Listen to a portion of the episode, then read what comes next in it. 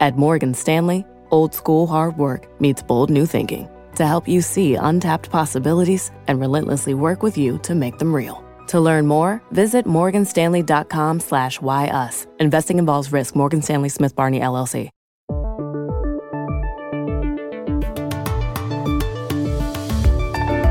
El gobierno de Nicaragua dice que en todo el país hay 15 personas contagiadas de coronavirus y que se han producido 5 fallecimientos. Roger Pasquier, presidente de la Asociación de Anestesiólogos, pone en duda esa estadística. Es increíble saber de que en Nicaragua solamente se reportan cinco casos, cuando solo en un hospital de personal médico hay más de cinco. ¿Le está restando importancia al régimen de Daniel Ortega a lo que ocurre con el coronavirus en territorio nicaragüense? ¿No le da la dimensión que se merece? Brasil se ha convertido en el epicentro del coronavirus en América Latina. ¿Cuál es exactamente el panorama y qué le ocurre a Jair Bolsonaro, el presidente brasileño? A seis meses de las elecciones presidenciales en Estados Unidos, una denuncia de agresión sexual ensombrece la campaña del candidato demócrata Joe Biden. ¿Puede dejarlo esta acusación fuera de combate?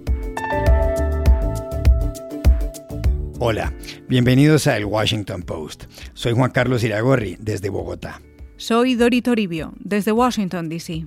Soy Jorge Espinosa, desde Cajicá, al norte de Bogotá. Es martes 5 de mayo y esto es todo lo que usted debería saber hoy.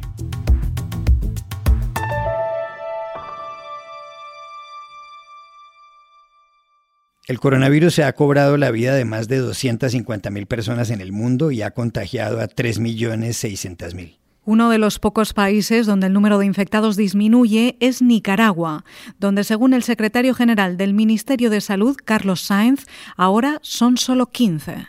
El ministerio sostiene que en esa nación de 6,5 millones de habitantes no existe transmisión interna y que solo ha habido cinco fallecimientos.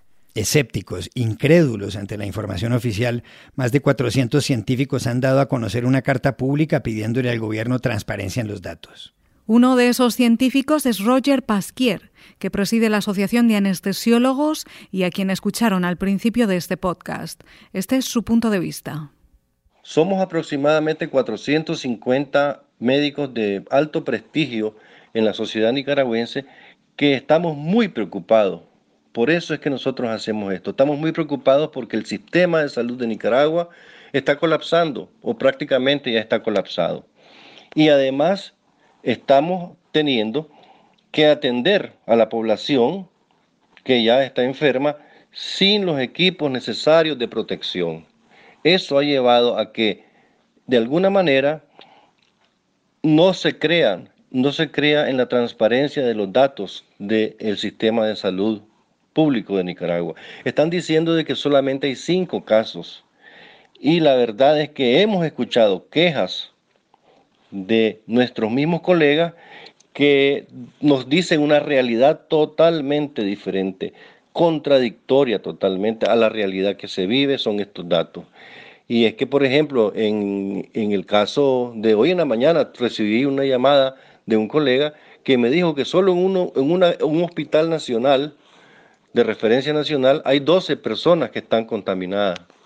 Eso hace que nosotros exijamos al gobierno que haya una transparencia en los datos y por otra parte que se proteja al personal sanitario, a la gente que trabaja en emergencia, a la gente que trabaja en las unidades de cuidados intensivos, a las personas que trabajan en los quirófanos, que son los que realmente van a dar la batalla para tratar de bajar esa curva exponencial de esta enfermedad.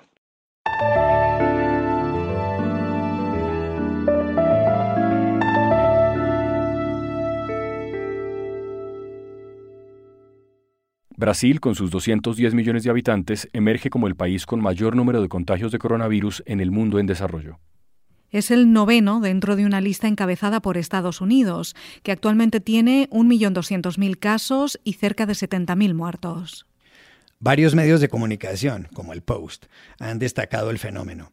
En las últimas horas lo hizo el diario The Wall Street Journal. Iragorri, el artículo se titula El coronavirus barre en Brasil, una tierra pobremente equipada para enfrentarlo. Para entender lo que está sucediendo, llamamos a Juan Forero, director del Buró de The Wall Street Journal en Sudamérica es eh, realmente en este momento quizás lo peor que se está viendo en el, en el mundo en desarrollo. Es decir, hemos visto lo que pasó con eh, el coronavirus en Europa, en España, en Italia, ahora en los Estados Unidos, donde la situación es tan grave, pero en estos momentos eh, el coronavirus está llegándole a Brasil fuertemente y eso es en, en Manaus, donde hay muchos muertos, donde los hospitales están a su capacidad y donde hay muy pocos recursos, y también en ciudades como Río y, en otras partes del país. Entonces, los números son terribles. Estamos hablando de más de 100 mil eh, casos y estamos hablando de 7 mil, más de 7 mil muertos y son como 500 eh, muertos al día.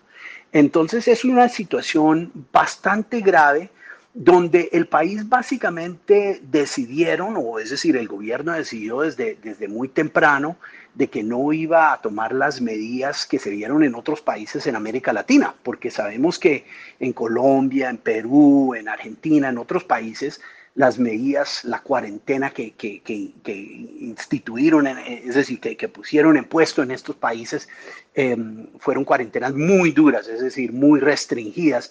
Eso en Brasil no se hizo, el gobierno nacional no lo quiso hacer. Lo hicieron algunos gobernadores, eh, la mayoría empezaron a mover en esa dirección y los alcaldes, pero cuando el presidente dice que no, que no se debe hacer esto, entonces pues mucha gente obviamente no sale, no, no se queda en la calle, salen, eh, no se quedan en sus casas, salen a la calle. Y eso es lo que estamos viendo en Brasil. Y el presidente realmente ha tomado una, unas medidas que realmente están, eh, le están haciendo mucho daño al país, aparentemente. Y cuando, cuando hace unos días un periodista le preguntó a él, oye, y, ahora tenemos más muertos que, que, China, y, su respuesta fue, pues eh, la respuesta fue una respuesta que ya todo el mundo lo, lo sabe, eh, que es, ¿y qué? Lo siento, ¿qué esperas que yo haga? Básicamente dijo eso. También le preguntamos a Juan Forero si es que Jair Bolsonaro es un populista que está fuera de sus cabales o si hay algo más que explique su conducta. Mucha gente diría que Bolsonaro sí es un populista loco, eh, que está fuera de control y obviamente ha tenido sus críticos duros y puros desde que entró a la presidencia en enero del 2019 eh, sin embargo, hay, hay, hay, otra parte de, de, Bolsonaro que quizás él mismo no ha podido como aclarar o explicar, porque también él es un tipo que no, no se explica bien. Él básicamente le importa su base eh, aparentemente no le importa en, tratar de llegar al pueblo eh, brasilero. Eso es, bueno, eso es una cosa de, populistas.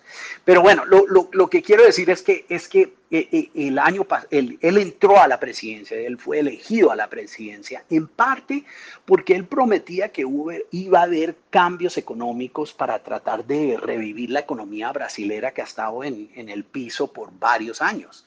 Hicieron unas reformas importantes el año pasado, tenían otras planeadas y este año, el año aunque no fue gran cosa, sí hubo un mejoramiento en la economía, las cosas pintaban mejor que en el pasado. Es decir, era, era algo relativamente positivo y Bolsonaro eh, tenía una popularidad, popularidad bastante, bastante buena para un tipo como él, ¿no? Que era, llegó como en enero, si no estoy mal, como en el 48% de apoyo. Em, ahora, eso todo ha caído al piso. Eh, se puede decir que es culpa de él, pero, pero el hecho es que con, con, con la pandemia, eh, con las medidas que han tomado algunos gobernadores, eh, la economía brasilera pinta muy mal. El Fondo Monetario Internacional dice que que va a haber una contracción de 5.3%, quizás eh, otros economistas dicen hasta 9%, entonces una, un, golpe durísimo. Lo que él está tratando de hacer es, es eh, primero está tratando de simplemente evitar eso, evitar eso diciéndole a la gente, tenemos que estar en, la, en, en el trabajo, ¿no? tenemos que mantener la economía. Ahora, algunos analistas dicen que lo que él quiere hacer es demostrar que él hizo todo lo posible para que la economía no colapse. Porque como la economía le va a ir muy mal, por lo menos eh, más tarde en el año, cuando hay elecciones, elecciones regionales, él puede decir, mira, yo hice todo lo posible para, para mantener esta economía y, y los opositores fueron los que fueron en contra de eso y mire dónde estamos.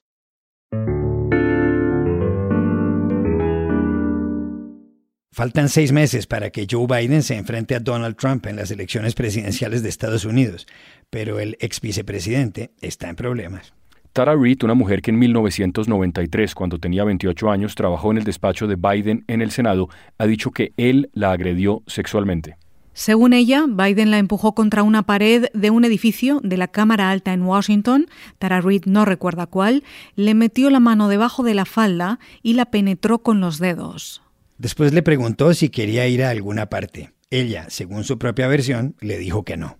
Iragorri Biden ha dicho en las últimas horas que Tara Reid miente, y en el Partido Demócrata, que es el partido del ex vicepresidente, hay quienes piden una investigación interna. Esto ha suscitado críticas contra una parte de los demócratas que ahora no creen a Tara Reid y sí creyeron en 2018 a la profesora universitaria Christine Blasey Ford, que señaló de acoso sexual al hoy magistrado conservador de la Corte Suprema, Brett Kavanaugh.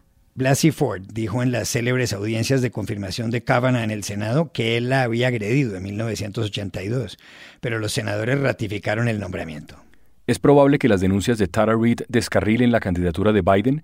Se lo preguntamos en el post a Juan Carlos Hidalgo, analista político por años en Washington y columnista de La Nación de Costa Rica.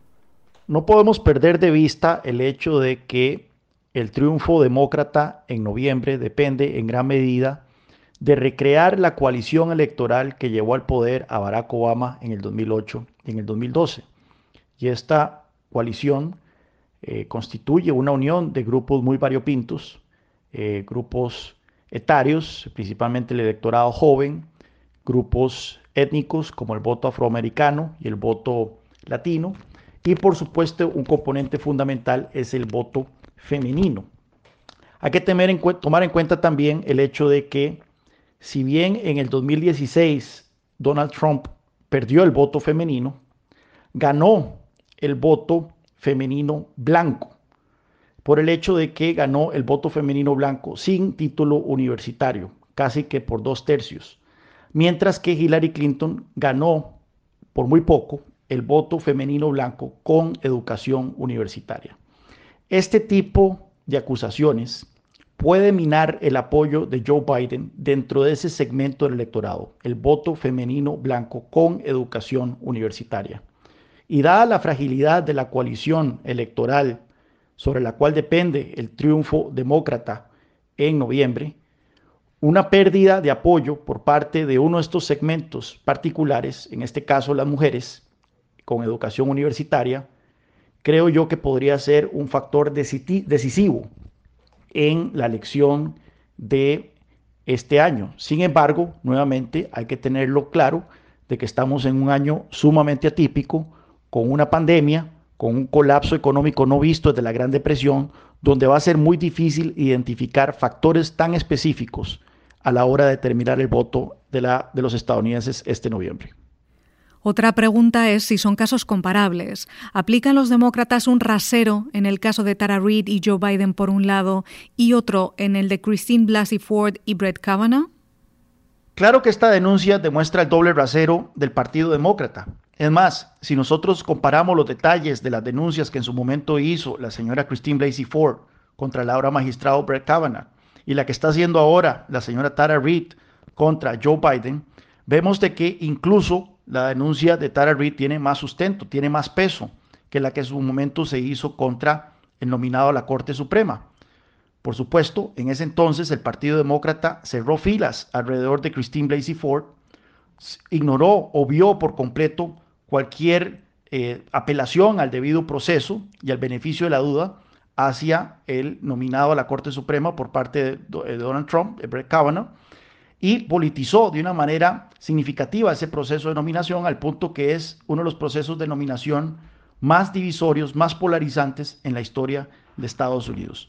Pues bueno, ahora tenemos este caso que ha venido a confirmar lo que mucha gente ha dicho de que el Partido Demócrata ha politizado al movimiento Me Too y ha tratado de secuestrar sus nobles objetivos con tal de avanzar su agenda política.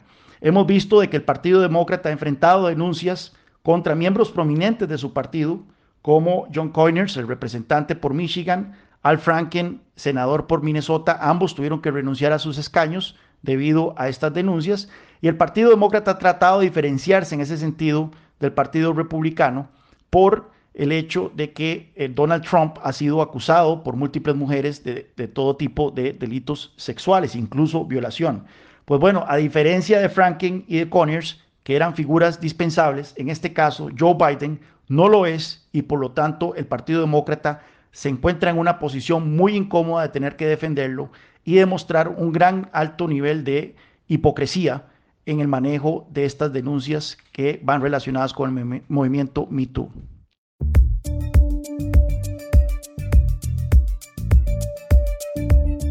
Y estas son otras cosas que usted también debería saber hoy.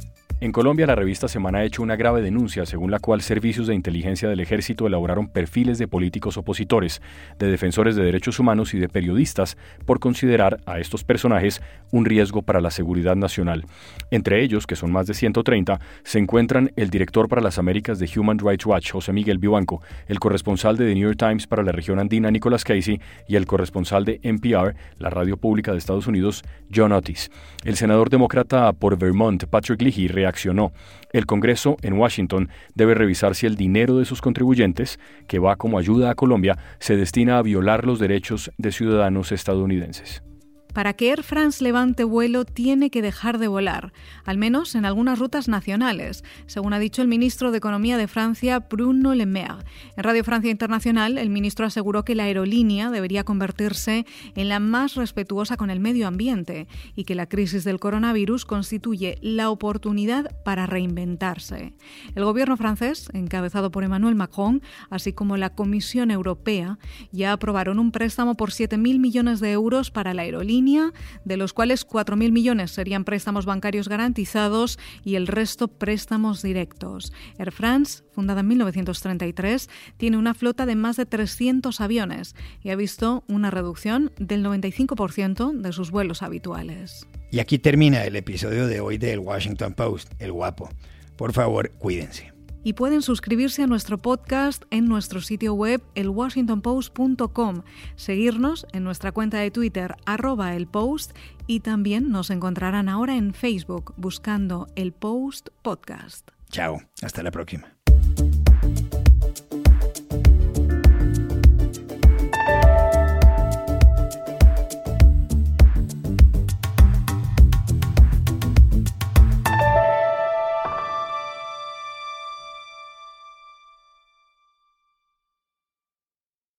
NYBG's brand new online education program, Plant Studio, offers bite sized courses tailor made for you. Guided by plant professionals, dig into botany, floral design, landscape design, and more. Online learning your way. Register at nybg.org.